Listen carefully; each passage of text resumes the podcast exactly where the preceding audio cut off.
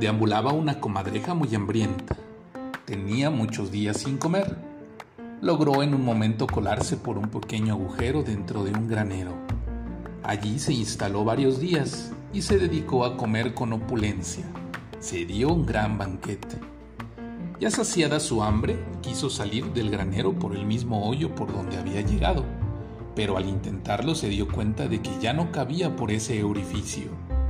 Una pequeña rata que habitaba en el granero, al ver a la comadreja desesperada, le dijo, ¿Crees que lograrás salir por ese pequeño agujero? La comadreja respondió, Hace unos días, por ese mismo agujero, llegué aquí. Claro, dijo la rata, cuando entraste morías de hambre y eras muy flaca, pero ahora estás saludable y gorda. Moraleja.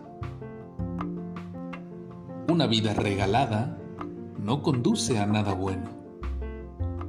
Buenas noches, Dana. Buenas noches, Iker. Buenas noches, Naye.